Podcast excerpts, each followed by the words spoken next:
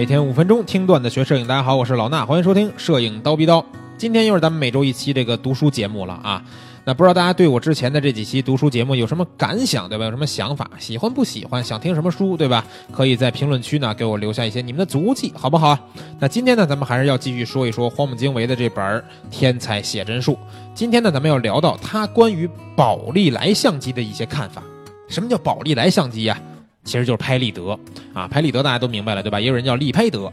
那这东西呢，其实第一个做出来的是宝丽来，所以呢，很多老的摄影师呢喜欢管它叫宝丽来相机。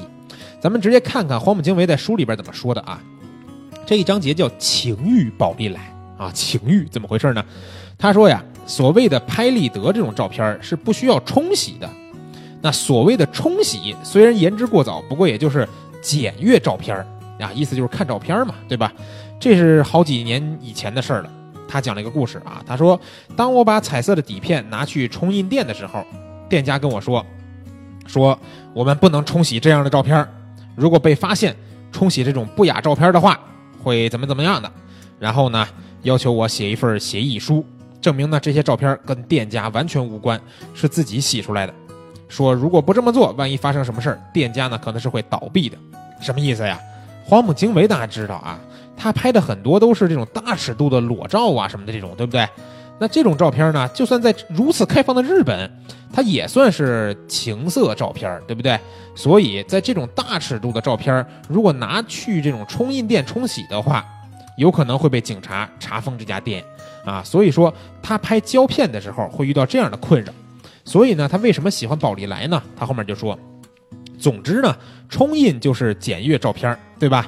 制造速成相机的公司当然不会这么说。不过，所谓的速成相机，就是为了要立刻拍情色，啊，什么意思呢？就是拍立得呢，就是拍情色，是专门拍摄这种情色照片的道具。所以在拍摄这种女人的这个私密照片的时候呢，拍立得可以说是再合适不过的相机了。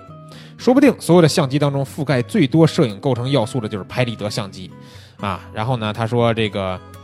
拍立得最棒的一点是什么呢？就是照片的尺寸刚好适合用来拍旧式的这种情色照片，皮夹大小的照片给人感觉非常的猥琐啊！你看他自己这么说的啊，不是我说的。他说就算边看照片这个边拍照，也觉得说马上藏把这个照片藏到枕头下面也不会被察觉，对吧？那样的尺寸刚刚好，非常的私密。然后呢，他就说这个他为什么叫情欲宝丽来呢？他说他想推出一本叫情欲叫私欲宝丽来的摄影集。然后啊，这个我觉得后面再说了很多这个东西呢，就可能有点大尺度了，咱们就不多说了。但是啊，我觉得他这观点其实挺有意思的。为什么呀？因为啊，之前我在蜂鸟说的节目里边聊过这个胶片相机，对吧？其实当时呢，聊完胶片以后呢，很多朋友都中毒了，都愿意买胶片相机呢去拍摄。然后就真的有听友遇到这样的问题，他说：“老师，我拍了这个，不是当时不叫老师啊，当时叫老衲，对吧？”他说：“老衲，我拍了这个很多这个私房。”啊，拿胶片拍的，有些呢尺度还比较大啊，但是呢，我又觉得这个底片呢，我不会冲洗，我给这个外面的店去冲洗，会不会人家就留份底？或者说，我给自己女朋友拍的照片，女朋友是不是就觉得这个照片这么私密，不愿意给这些别人看呢？对吧？就就会存在这样的问题。你的胶片想要被冲洗出来，如果你自己不会的话，那你必须让第三方帮你做，对吧？有这种专门冲印的店家。帮你扫成冲扫，现在叫啊，冲完以后扫描成电子版发给你，那他们一定是会看到这个照片的，所以说你照片的私密性就不复存在了，对吧？但是啊，荒木经惟这个观点就有意思，他说拍立得是专门拍这种私密照片的，为什么呢？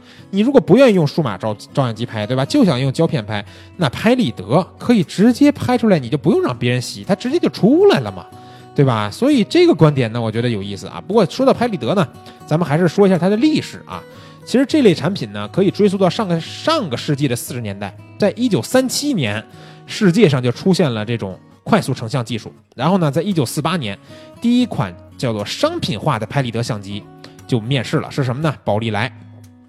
型号叫九十五，应该是。然后呢，七十年代为了这个，就算是成了这个宝丽来的黄金时期了吧。然后他们著名的这个产品 S 叉七零获得了当时非常大的一个销售量啊，和很多专业摄影师的认可。到现在啊，我看很多这个淘宝啊、闲鱼上面也有这个 S 叉七零系列的这种产品呢，还在被这个呃出售啊，或者是二次交易。所以说呢，我觉得啊，拍立得相机呢历史算是非常悠久的了，当然这个都是归功于宝利来公司。但是啊，虽然宝利来是这套系统的发起者，但是就目前来说，市场占有率最高的拍立得是什么呢？还是富士。啊，其实理由很简单，就是富士的产品更便宜，而且呢长得有可能更可爱。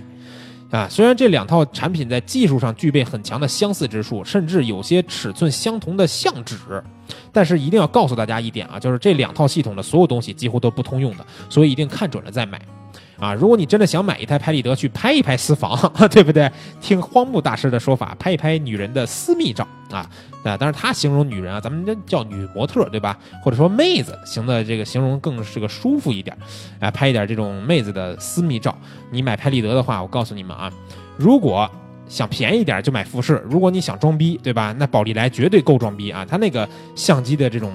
这个形状啊，外观非常的复古，非常的牛逼，我觉得。而且呢，啊，当然也有个问题啊，它很贵，大概几千块钱啊，两三千最便宜的应该能买到一个相机。但是宝这个富士就便宜了，富士你自己去京东上搜一搜啊，三百多、六百多都能买着。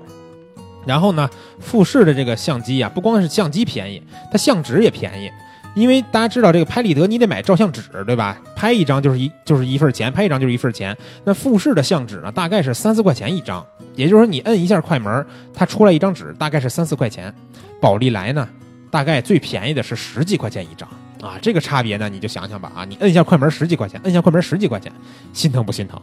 所以说，呃，这个一些土豪呢，愿意玩宝丽来呢，没有没有关系，对吧？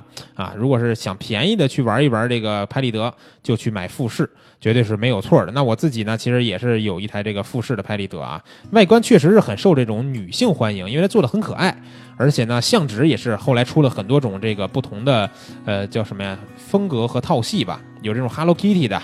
是吧？有迪士尼的米老鼠的，然后有各种各样风格的这种拍立得的相纸，所以说很多的这个小女孩呢，闺蜜之间拿着自拍一下什么的，都愿意用这种富士的这个小机器，所以他们卖的才好嘛。行了，今天呢，借荒木大师的这个情欲宝丽来的这一这一小章节的知识呢，跟大家聊一聊这个宝丽来相机哦，也就是拍立得相机啊。希望呢，大家也可以这个真的是在我们这个读书节目下面给我们留点言啊，看看大家真的对这类节目啊有没有一些自己的想法。好吧，那今天咱们节目先到这儿，明儿七点不见不散。